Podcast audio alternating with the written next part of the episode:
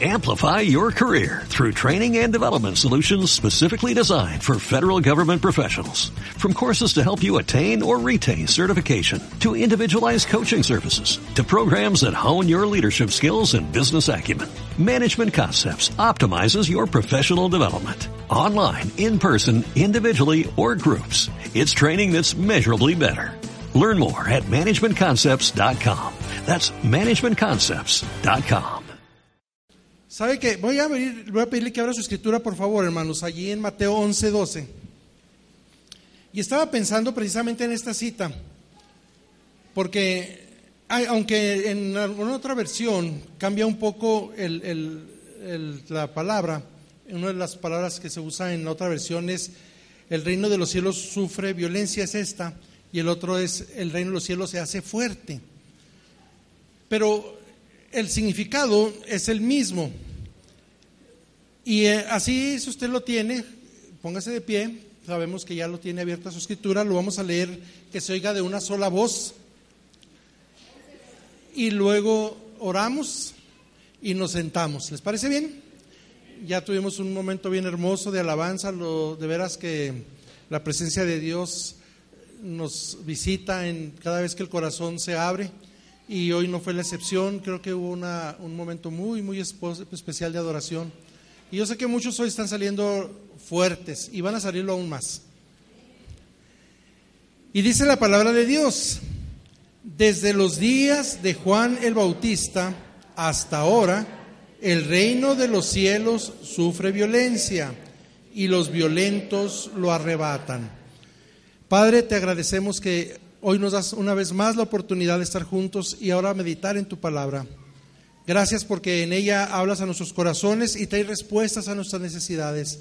Confiamos que así será en el nombre de Jesús. Amén. Pueden sentarse, hermanos.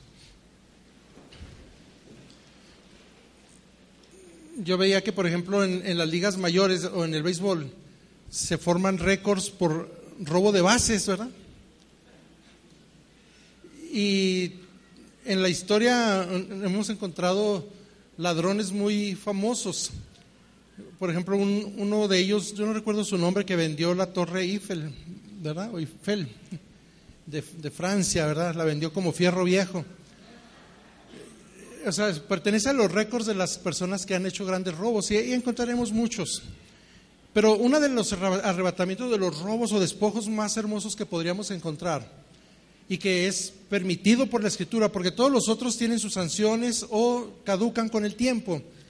Pero el único arrebatamiento, robo que podríamos decirle será cuando logremos arrebatar el reino de los cielos para la gloria de Dios y para nuestro bien, para nuestra salvación. Entonces, estaba viendo a, través de la fe cómo es posible alcanzar esto, este objetivo.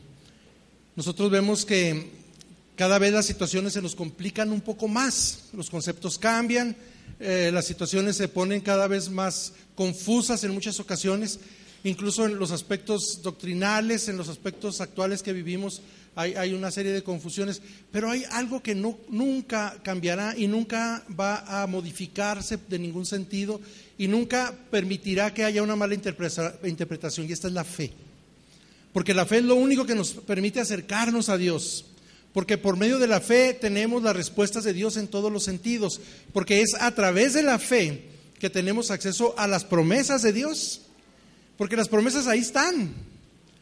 Y, nosotros podemos estar viendo y leyendo tantas cosas que suenan hermosas, pero el no creerlas no produce ningún efecto.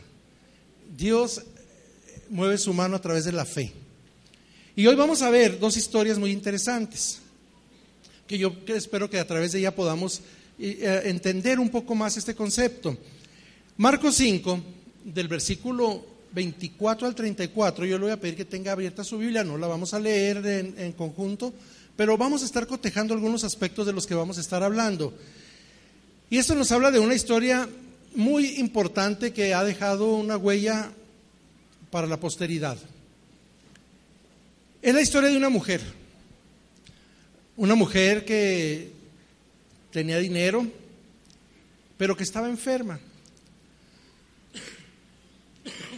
Esta mujer, hermanos, eh, gastó toda su fortuna en poder alcanzar la salud.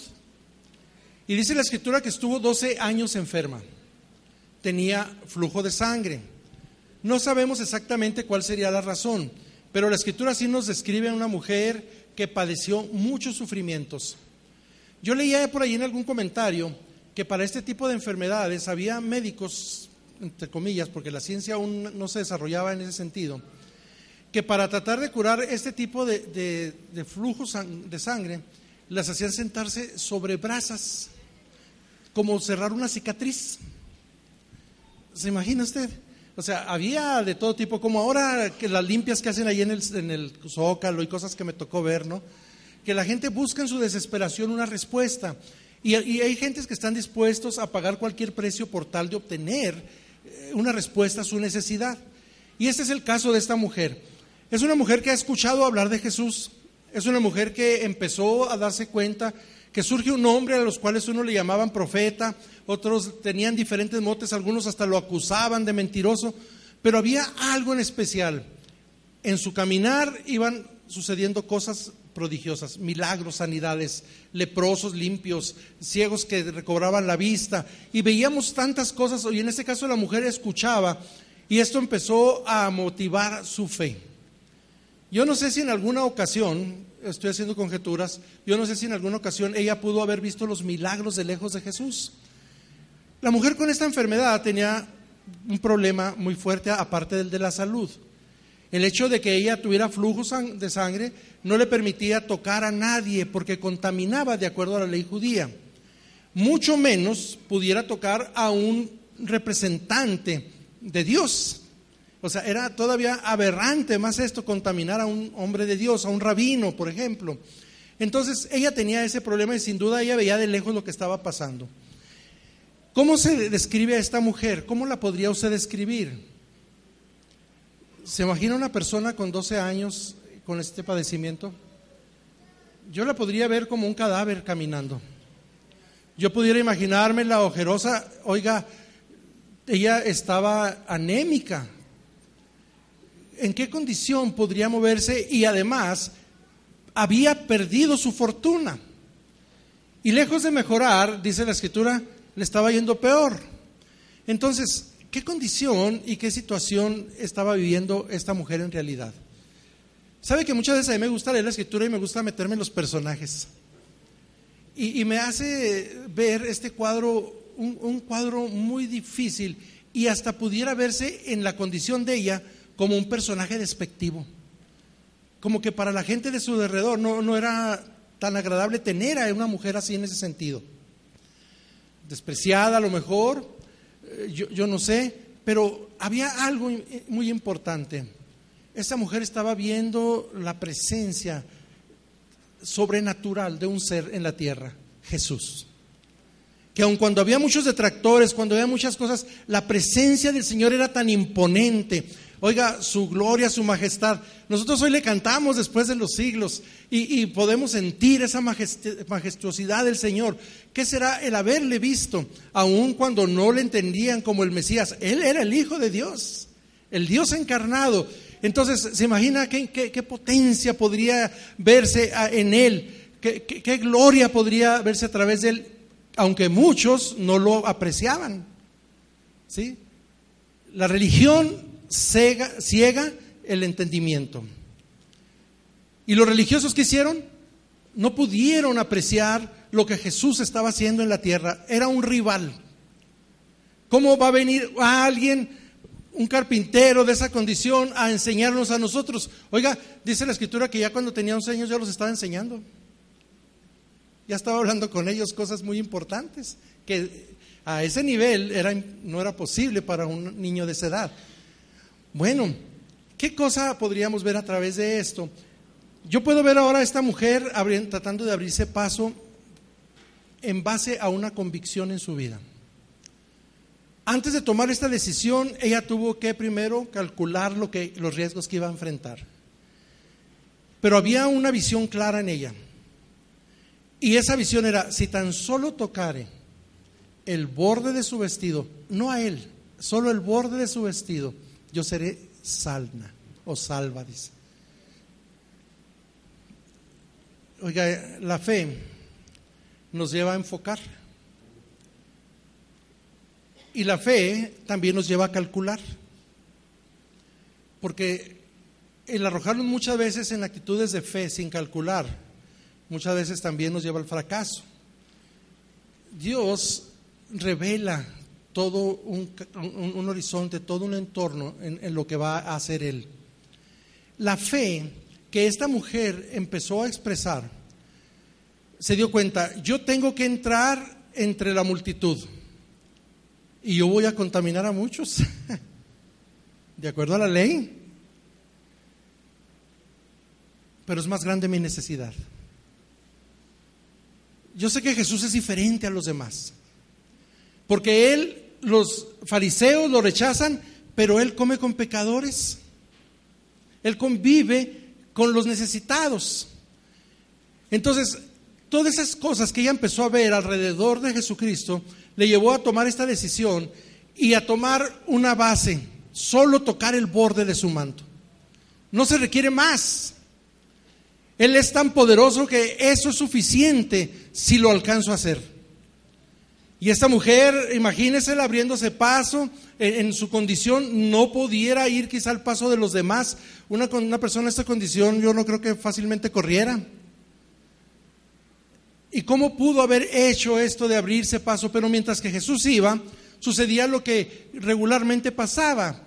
Y la gente iba por curiosidad a tocar a Jesús. ¿Cuánta gente se acerca por curiosidad al Señor? ¿Cuánta gente va solamente a ver qué es lo que puede suceder? ¿Por qué pasan algunas cosas? Y la gente lo apretuja al Señor. Y, podríamos decir, lo, hostigamos, vamos a ver qué sucede, a ver si me contesta esto. Y, presentan algunas veces peticiones que no hay respuesta. Y, empiezan a suceder muchas cosas. Y la gente se acerca alrededor del Señor y lo avienta hacia un lado, hacia el otro. Pero aquí pasó algo especial. Fíjese cómo actúa la fe. La curiosidad es una cosa. La religión es otra cosa. Alrededor del Señor iba todas estas, estas personas, todos sus personajes. Había personajes que en un momento dado se consideraban muy importantes, los discípulos del Señor, que muchas veces mal aplicaban su autoridad. ¡Hey! Despide a este, que acallen, que los niños no vengan. Y ahí andaban como guardaespaldas, ¿verdad? Los, los discípulos. Pero ¿cuánta gente a su alrededor había? Y de repente esta mujer de esa forma decidida logra tocar esa vestidura del Señor. Inmediatamente el Señor se detiene. Oiga, y hace una pregunta que les parece ridícula a, los demás. Pero era tan importante que quedara esto claro. Porque esa mujer había ido a ver muchos médicos. Yo no sé si usted ha sabido de alguna situación como esta, pero hay veces que personas nos piden que oremos por alguna necesidad.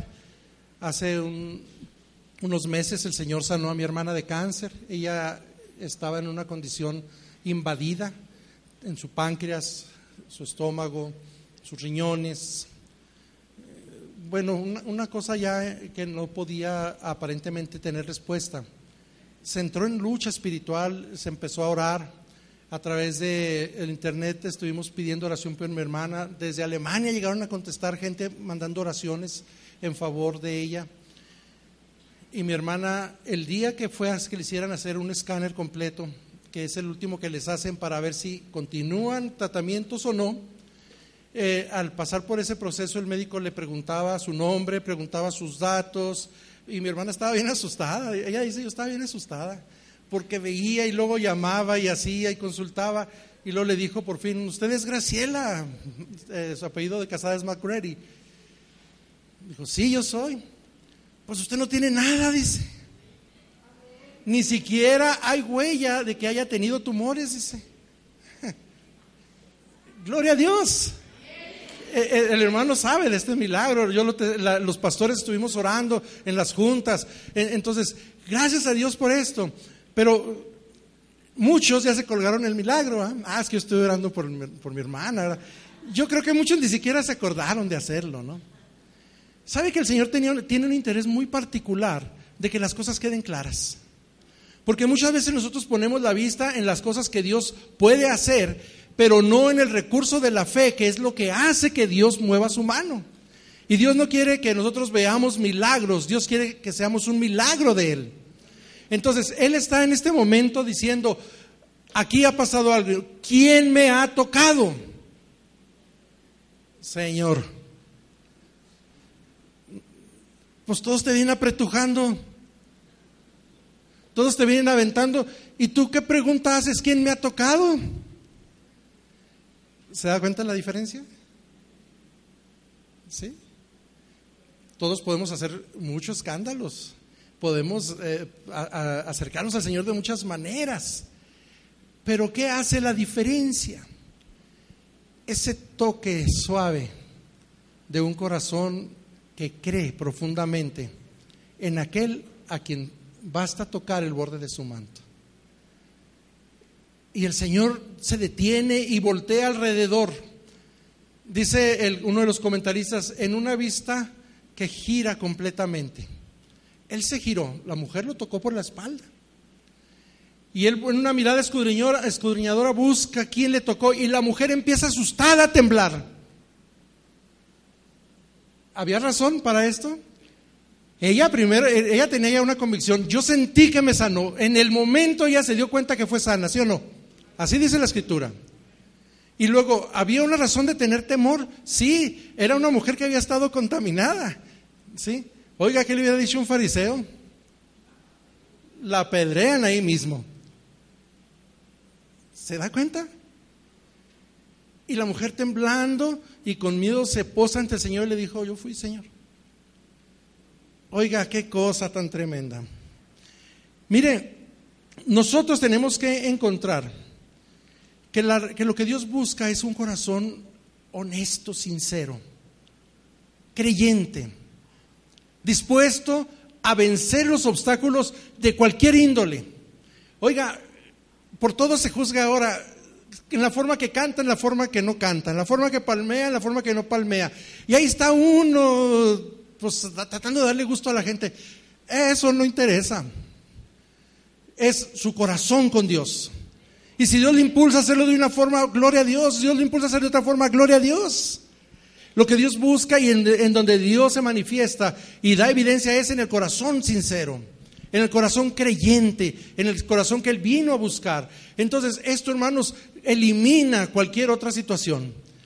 Esa mujer aún en ese momento está con ese conflicto. ¿Qué es lo que irá a pasar? Bueno, fíjese lo que pasa nada más. Cuando él habla con la mujer, ¿qué le dice? ¿Se fija lo que el Señor le dice? Léalo allí. Tu fe te ha hecho salva. Ve en paz y queda sana de tu azote.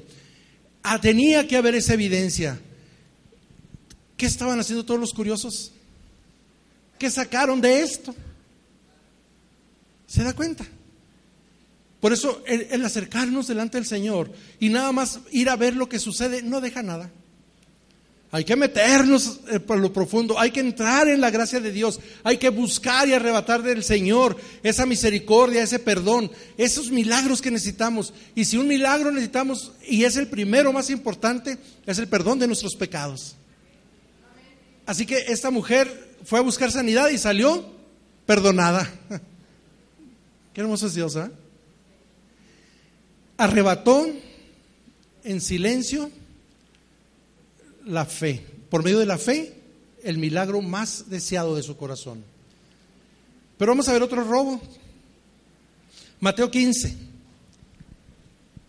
Téngale abierta su Biblia y allí va a encontrar de lo que estamos platicando.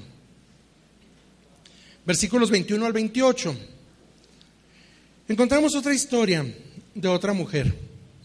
Una mujer que era madre que estaba pasando por una necesidad en verdad seria. Esta madre enfrentaba un problema con su hija que estaba siendo atormentada por un demonio. Oiga, ¿sabe usted que en nuestros tiempos la gente ya no cree en el demonio? En el diablo Satanás, en el gorradiule, cachuchón, de muchas formas se le dice. ¿Cómo? De muchas formas, ¿verdad? Pero ya la gente no cree en eso. Pero lo más serio es que las generaciones nuevas tampoco creen ya en el cielo. ¿Sabía usted eso?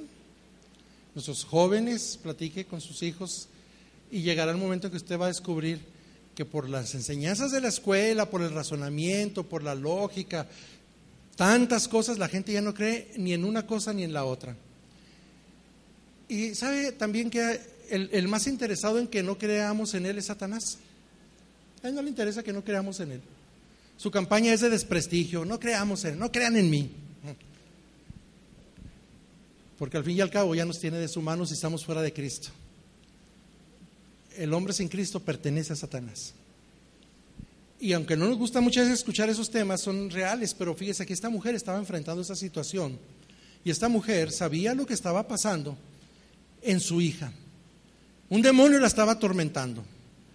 Entonces, al igual que, esta otra mujer y al igual que mucha gente, empezaron a escuchar de Jesucristo. Aquí había un problema. Esta mujer ni siquiera era de Israel, era una mujer cananea. En otra versión dice Fenicia, nacimiento griego, creada en, en territorios de dominio. Entonces, e, era una mujer que no tenía una relación con Jehová de los ejércitos, no conocía la palabra de Dios en todos los sentidos.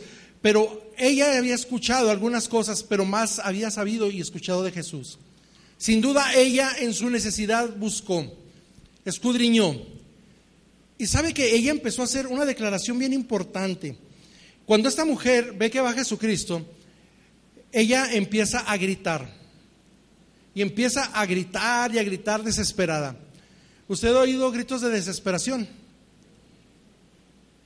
Oiga, es algo eh, impactante. Hace algunos años, ahí cerca de nuestra casa, había una hermana. Bueno, en aquel tiempo no era hermana. Ella, eh, su esposo la había dejado y luego empezó a buscar los recursos para traerlo. Encontró un brujo. Ese brujo le, hiciera que, le dijo que hiciera unos pactos. Oiga, afuera de su casa a medianoche con sus niños temblando de frío ella estaba haciendo eso que el brujo le había dicho y gritaba desesperada y quemaba cosas que le había dicho el brujo que quemara. Y ahí estaba la mujer toda asustada. ¿Y todo el barrio cómo estaría? Llegaron dos, hermanas de la iglesia y me dicen, hermano, ¿qué cree que pasó anoche? ¿Qué pasó? Pues ahí estaba una mujer grite y grítele al diablo y echando maldiciones y con sus niños ahí temblando de frío ahí con todos allá afuera. Oiga, el diablo nos hace hacer el ridículo y cosas muy terribles, ¿eh? Fíjese bien. Y le dije a las hermanas, ¿y ustedes qué hicieron? Pues nada.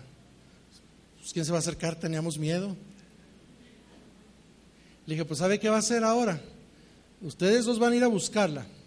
Le van a hablar de Jesucristo y la van a traer a la iglesia. Hermano, ustedes lo van a hacer. Mire, llegó al, al siguiente servicio esa mujer. Chayito, Chayo. Una mujer amada oiga, se entregó a Jesucristo de una forma tan gloriosa. Y cuando ella se fue a la iglesia, a nosotros nos pudo mucho porque ella tuvo que cambiarse de donde vivía a las colonias de allá de afuera de la ciudad. Es muy lejos, es muy difícil venir, y menos no teniendo carro y con niños chiquitos. Se instaló en otra congregación, una congregación que conocemos. Platicando con su pastor me dijo, esa hermana es una bala, dice. Tiene células, en todos lados anda trabajando. Oiga, yo entiendo ahora cuando dice la escritura que al que mucho se le perdona, mucho agradece, ¿verdad? Entonces, se da cuenta de lo que puede hacer el enemigo. Ella gritaba en ese clamor. Yo me puedo imaginar a esta mujer, sirofenicia o cananea, gritando en esa forma desesperada, pero ella usó una frase que sin duda incomodó a muchos. Jesús, hijo de David, ten misericordia de mí. ¿Qué le estaba diciendo? Mesías. Reconocer a Jesús como el hijo de David era reconocerlo como el Mesías. El pueblo de Israel ni cuenta se daba todavía de esto. Para, eso era una frase incómoda para los fariseos. Y esta mujer en su necesidad, y, y ella encontró que Jesús tenía el cuadro perfecto para ser el Mesías prometido. Por lo tanto, él ya veía en él la respuesta real a su necesidad. Así que ella decide ir y no le importa que los discípulos, Señor, córrela. Es cierto que el Señor aquí empieza a entrar en una prueba muy importante. Tiene que ver algo con lo que decía nuestra hermana Daisy ahora. Y fíjese bien, esta mujer después de que clama y que estaba en esa condición, el Señor Jesucristo hace, hace una observación, hace un comentario. Y esto es en donde yo quiero que pongamos nuestra atención. Y Él les dice, no soy enviado sino a las ovejas perdidas de Israel. Eso fue lo primero que escuchó esta mujer. Ten misericordia de mí. Yo no soy enviado a ti. No es lícito dar eh, de comer el pan de los hijos a los perrillos, ¿se acuerdan? Esta mujer cuando escucha la palabra del Señor que, que, dice, yo tengo que ver primero a las ovejas perdidas de Israel, ella sabiendo que era extranjera, ¿qué hace? Va y se postra delante del Señor, se humilla delante del Señor y sigue con su clamor. Y entonces el Señor Jesucristo, bueno, me brinco una parte que es muy importante y voy a volver allí. Cuando los discípulos le piden que calle y que la mujer clama, el Señor Jesucristo se quedó callado. Guardó silencio. Y aquí es donde yo quiero hacer un, énfasis que a lo mejor nos va a ayudar a entender a nosotros algunas cosas. ¿Sabe que muchas veces nosotros pedimos a Dios, clamamos por necesidad a Dios y el Señor se mantiene en silencio? ¿No tendrá el Señor interés en, obrar en, nuestra necesidad? ¿Cuántas personas en ese silencio o en esa pausa que hace el Señor, que es para probarnos también, estamos confiando? ¿En qué confiamos? ¿Podemos esperar? Oiga, el Señor tiene formas de responder muy concretas. Una de ellas podría decir, adelante, eh, milagros instantáneos, ¿cómo no? Pero en otras ocasiones dice, espera un poco. Aunque en otras ocasiones nos dice definitivamente no. Y nosotros entendemos que por la oración siempre sí. Nosotros oramos para que sí sea, pero hay cosas que pedimos que no son correctas. Y que tienen muy buenas intenciones y que a lo mejor eh, resolvería el problema de muchos, pero el Señor ve más allá. Y su respuesta es no. Pero cuando dice espera, ahí permanece un silencio que nos pone a dudar muchas veces esta mujer siguió clamando. ¿Se fija usted en la actitud de ella? Y luego cuando el Señor da la primera palabra, ella debería de haberse sentido desechada. Bueno, pues llegué fuera de tiempo, todavía no es mi oportunidad, eh, el Señor no me va a hacer caso. ¿Y cuántas cosas podríamos eh, escuchar? ¿Cuántas veces vienen personas a la iglesia, no encuentran de, momento lo que quisieran encontrar? No, pues allí al fin que ni caso le hacen a uno, eh, no, no, es mi tiempo y empiezan a, a divagar y se van. Cuando la respuesta de Dios se viene detrás. Entonces, ¿por qué no esperar? ¿Por qué no aprender a esperar? Esta mujer lo que hizo fue, se postra delante del Señor y sigue con su clamor. Entonces, el Señor, fíjese bien, ¿cómo reaccionaría usted ante esta respuesta? No está bien tomar el pan de los hijos y echarlo a los perrillos. ¿Sabe que los judíos a nosotros nos consideraban como perros? El gentil para el judío era perro, como un perro. ¿Sí sabía usted eso? A, ese nivel nos llevaban. Aquí el Señor está usando esa ilustración. No es bueno dárselo a los perrillos. ¿Qué, es que usted que hubiera reaccionado, hermano? ¿Cómo se hubiera sentido? Bueno, al fin y al cabo eres judío. Ahí nos vemos. ¿Verdad? Racista. ¿Qué podríamos pensar, hermanos? ¿Sabe que el Señor en de nos pone pruebas bien duras? Señor, mi anhelo es esto, y viene la prueba, y es una prueba que nos confronta, y en muchas ocasiones nos quebranta y hasta nos lleva a la humillación. Porque mientras que el hombre no aprenda a humillarse, no podrá ser exaltado. ¿Sí? Entonces Dios nos lleva a entender lo que es el quebrantamiento delante de Dios, el sometimiento delante de Dios. Y la iglesia tiene que aprenderlo a vivir. Este es un ejemplo claro. Y mire la actitud de esta mujer heroica. Yo nada más encuentro en la escritura que el Señor en dos ocasiones habló de una fe que le maravilló. Y las dos ocasiones en que el Señor expresó eran gentiles, no tenían que ver con el judaísmo y lograron el favor de Dios. Entonces aquí vemos ahora que el Señor le está dando esta respuesta a la mujer y la mujer, lejos de sentirse humillada o de renegar de lo que estaba pasando, ella le dice, sí Señor.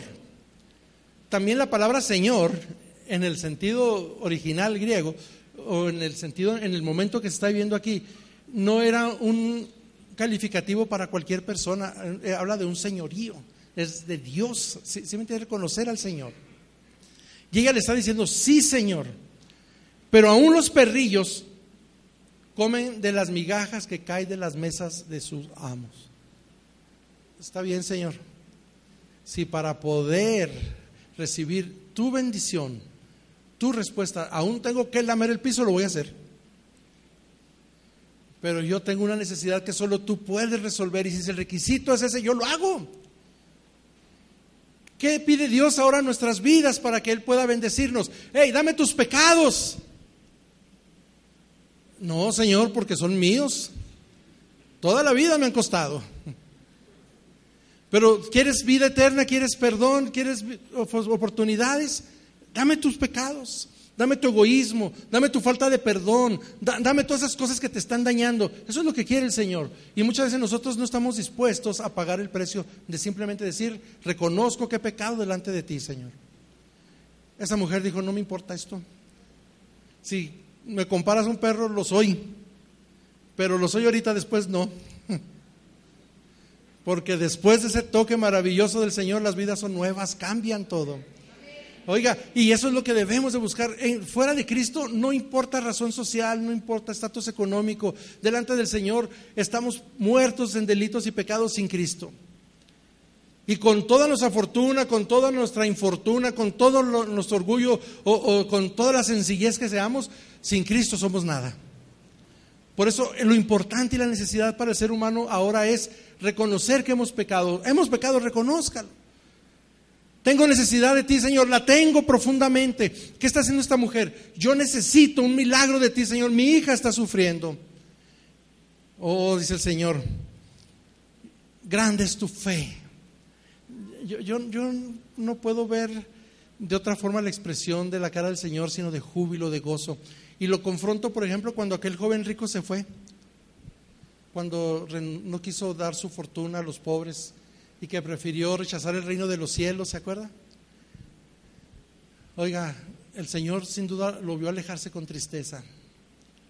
Pero ahora la expresión del Señor y para que todos fueran testigos de lo que es la fe, Él ya está diciendo, grande es tu fe, hágase contigo como quieres. Mire, qué cosa tan hermosa es esto. Le está dando un cheque en blanco. hágase contigo como quieres ella pudo haber obtenido más cosas. Sí las tuvo sin duda. ¿Por qué? Porque sin duda vino la salvación. Hágase como tú quieres para que sane tu hija. Es suficiente eso. Con eso es suficiente, Señor. Y el Señor le dice que su hija va a ser sana y en ese mismo momento, dice la escritura, su hija fue sanada. Entonces, ¿qué puedo yo encontrar en todo esto? Jesús enfatiza la fe activa en, los humanos, en el individuo. La iglesia necesita tener una fe activa. Una fe que mueve, una fe que avanza, una fe que transforma, una fe que está dispuesta a arrojarse, una fe que está dispuesta a enfrentar cualquier diferencia. Oiga, qué importante es que aquellos que creemos en Jesucristo podamos demostrarlo donde quiera a través de nuestros hechos. Eso es lo que el Señor está buscando. Entonces, la fe no es para tratar de decir yo sí soy cristiano o tú no. No, la fe por sí sola va obrando y va produciendo cambios y esto va generando alrededor nuestro personas que se benefician, que se maravillan y que quieren lo mismo. Oiga, eso es glorioso. ¿Qué virtud tenemos ahora la iglesia? A quien ya ahora el pan es servido a nosotros. ¿Sí? Ya no somos los perrillos al juicio de los judíos, ahora somos los coherederos con Cristo Jesús. Entonces, ¿qué, privilegio tan glorioso tenemos ahora. Por eso la fe es tan importante para que podamos nosotros dar el testimonio a lo que sigue. Porque yo puedo ser un cristiano de años, pero si no tengo fe, ¿de qué sirve? Oiga, ahí está Pablo dándonos una descripción bien amplia, ¿verdad? del amor vacío, la falta de, la fe en verdad. ¿Cómo es importante pues que nosotros como cristianos podamos poner en acción nuestra nuestro creer en el Señor. Sin duda van a pasar cosas. Pero yo también sé que usted es testigo de eso. Muchos de ustedes pueden dar testimonio a través de, de, su vida personal, de lo que el Señor ya está haciendo en sus vidas. Y no nomás en las suyas, sino que está atrayendo a otros a ese conocimiento. Por eso, esperar en Dios hace la diferencia. Confiar en Dios da el resultado que nosotros anhelamos. Y soportar la prueba de Dios, oiga, garantiza que podremos disfrutar las bendiciones de Dios. Por eso es el tiempo de entender. Jesucristo nos dice en su palabra, el que en él cree no es, no es condenado, dice. Pero el que no cree en él, en Jesús, ya ha sido condenado, porque no ha creído en el nombre del unigénito Hijo de Dios. Entonces nuestra fe debe de honrar el nombre de Jesús y eso genera salvación. Qué bueno será que nosotros podamos, pues, después de esta plática, encontrar respuestas a nuestras vidas. Primero entender, ¿usted cree? Actívelo. No basta decir creo. Ahora con las famosas tarjetas de que dan por donde quiera, que todo el mundo quiere tenernos endrogados, ¿verdad? Le llega la tarjeta y luego dice, para que esa tarjeta la pueda usar tiene que activarla, ¿verdad? Porque si no, no funciona. Pues la fe es algo así. Ahí está la fe ya. Actívela. Póngala en acción. ¿Y qué va a pasar? Cosas maravillosas. Cosas maravillosas, téngalo por seguro. ¿Qué es lo que resta hacer ahora, pues, para nosotros concluir esto? No desista en sus convicciones delante de Dios. Pero asegúrese que lo que está pidiendo a Dios es lo que Él realmente le puede dar. ¿Sí? Viendo la necesidad de Juárez, yo pudiera pedirle al Señor con toda mi fe y con todo mi corazón que yo transforme todo Ciudad Juárez pero no es real. Yo puedo creer con todo mi corazón que yo puedo empezar a transformar mi entorno. Y que de ahí va a empezar como una, un efecto de, de, ¿cómo se llama?, de billar. Una bola pegándole a otra. Y que podremos en poco tiempo alcanzar a Ciudad Juárez. Ciudad Juárez ha sido muy golpeado, es cierto pero la iglesia se ha descuidado. Y si en ocasiones yo he tenido que hablar con la iglesia, con los pastores, yo lo que les he dicho es la culpa es nuestra, porque nos hemos dedicado a ver lo que otros hacen o dejan de hacer y nos hemos olvidado de hacer lo que tenemos que hacer. La iglesia local, cuando empieza a observar lo que otros hacen, dicen o, quieren, olvida lo que tiene que hacer.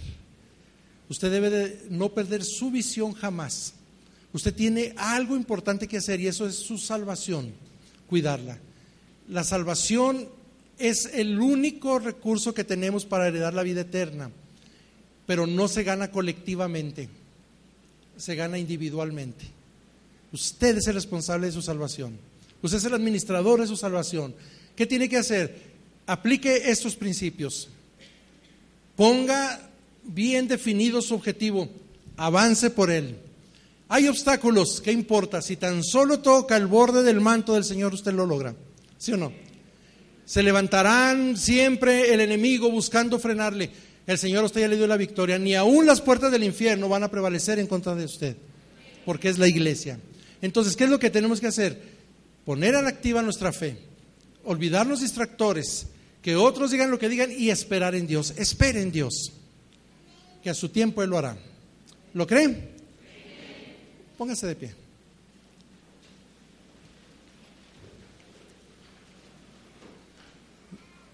Dos ejemplos muy hermosos acabamos de estudiar. Y como estos muchos la palabra de Dios tiene. Pero solo son ejemplos para nosotros. Dios también está usando protagonistas actualmente. Gente decidida a arrebatar esa bendición de la mano de Dios pero hay que dar un paso de fe. Si esta plática le ha ayudado y le ha motivado, yo quiero ahora invitarle a que venga a este altar. Y en una actitud de fe, dando ese paso de fe, venga y pídale a Dios lo que usted está anhelando. ¿Sabe qué? Yo creo que lo va a recibir. Quisiera venir. Usted tiene esa necesidad, venga. Es individual. Usted es el protagonista. Usted está frente a la majestad del Señor. Qué hermosa palabra será que escuche usted hoy. Haz como tú quieres que te sea hecho. Aquí está abierto el altar para todos. Y si en algún momento no cabe, ahí en su lugar. El corazón de Dios lee el corazón del hombre que clama. Y si algo anhela, Dios es su corazón. Padre, en el nombre de Jesús, tú eres el Señor de nuestras vidas, Dios. Y a través de Jesucristo hemos recibido el regalo más glorioso. Su presencia en nuestras vidas, Señor, es la confirmación más real que podemos tener de que tú escuchas y que eres un Dios vivo. Por eso, con esa confianza, Señor, y conociendo la necesidad de cada corazón aquí delante de ti, Señor, con mayor o menor necesidad, eso no importa pero con un grado de fe que tú buscas en los corazones, Señor. Yo te suplico, Dios, que hoy haya milagros en las vidas, que haya respuestas, Señor, en los corazones, que haya, Señor, ese anhelo de mantenerse firmes aún en medio de la adversidad y que puedan encontrar tu consuelo, Señor, tu fortaleza. Aquí están mis hermanos, Señor. Aquí hay personas que aún no han hecho una profesión de fe delante de ti. Pero que tú no quieres que hoy vuelvan en la misma condición, Señor. Tú quieres morar en sus vidas. Tú quieres transformar sus corazones. Tú quieres darle, Señor, a ellos ese gozo hermoso de la paz, del consuelo, de la fortaleza. Aquí están estos corazones, Señor. Sea tu Espíritu Santo llenándolos. Sea tu gracia fortaleciéndolos, Señor. Por tu misericordia restaurándonos, Señor y recibe la gloria hoy y siempre, Señor, en el nombre de Jesús nuestro Salvador. Hermano pastor, pásele para que continúe, por favor. Siga usted clamando al Señor. Si hay alguna necesidad en particular por la que desee que se haga la oración, no, deje de expresarlo, porque el Señor hoy puede responder su necesidad, cualquiera que sea. Si usted quiere abrirle su corazón al Señor, no resista. Este es el día de salvación. Hoy Dios tiene un regalo para usted. No se vaya sin Él. Hemos entendido esta mañana, esta tarde, que el que porfía en la fe, el que lucha por lo que necesita y por lo que quiere, pero delante del Señor, al llegar al Señor, ¿qué recibimos? Un cheque en blanco que dice Dios, ponle lo que quieras, porque lo que le pongas vas a recibir. Pero se tiene que acercar con fe. No ser medroso ante los obstáculos, sino luchar. Y el premio es lo que quieras. Vas a recibir. Gracias Señor. Gracias Señor por cada una de estas personas. Porque sé que hoy, Padre, en ese cheque se están poniendo sanidades. Se están poniendo, Padre, empleo. Se está poniendo, Padre, relaciones familiares. En ese cheque en blanco, Padre, hoy se están escribiendo muchas cosas. Y gracias por darnos. Yo sé, Señor, que cada uno de tus hijos de manera personal están escribiendo delante de ti lo que están necesitando. Que se haga, Padre, así como le dijiste a la Fenicia lo que ellos quieran, lo que nosotros querramos, porque ya estás tú, Padre, dispuesto a darlo. En el nombre de Cristo Jesús. Amén. Gracias a Dios por la palabra. Gracias a Dios, hermano Juan, hermana Conchita. Gracias a Dios por sus vidas. Amplify your career through training and development solutions specifically designed for federal government professionals. From courses to help you attain or retain certification, to individualized coaching services, to programs that hone your leadership skills and business acumen, Management Concepts optimizes your professional development. Online, in person, individually, or groups, it's training that's measurably better. Learn more at managementconcepts.com. That's managementconcepts.com.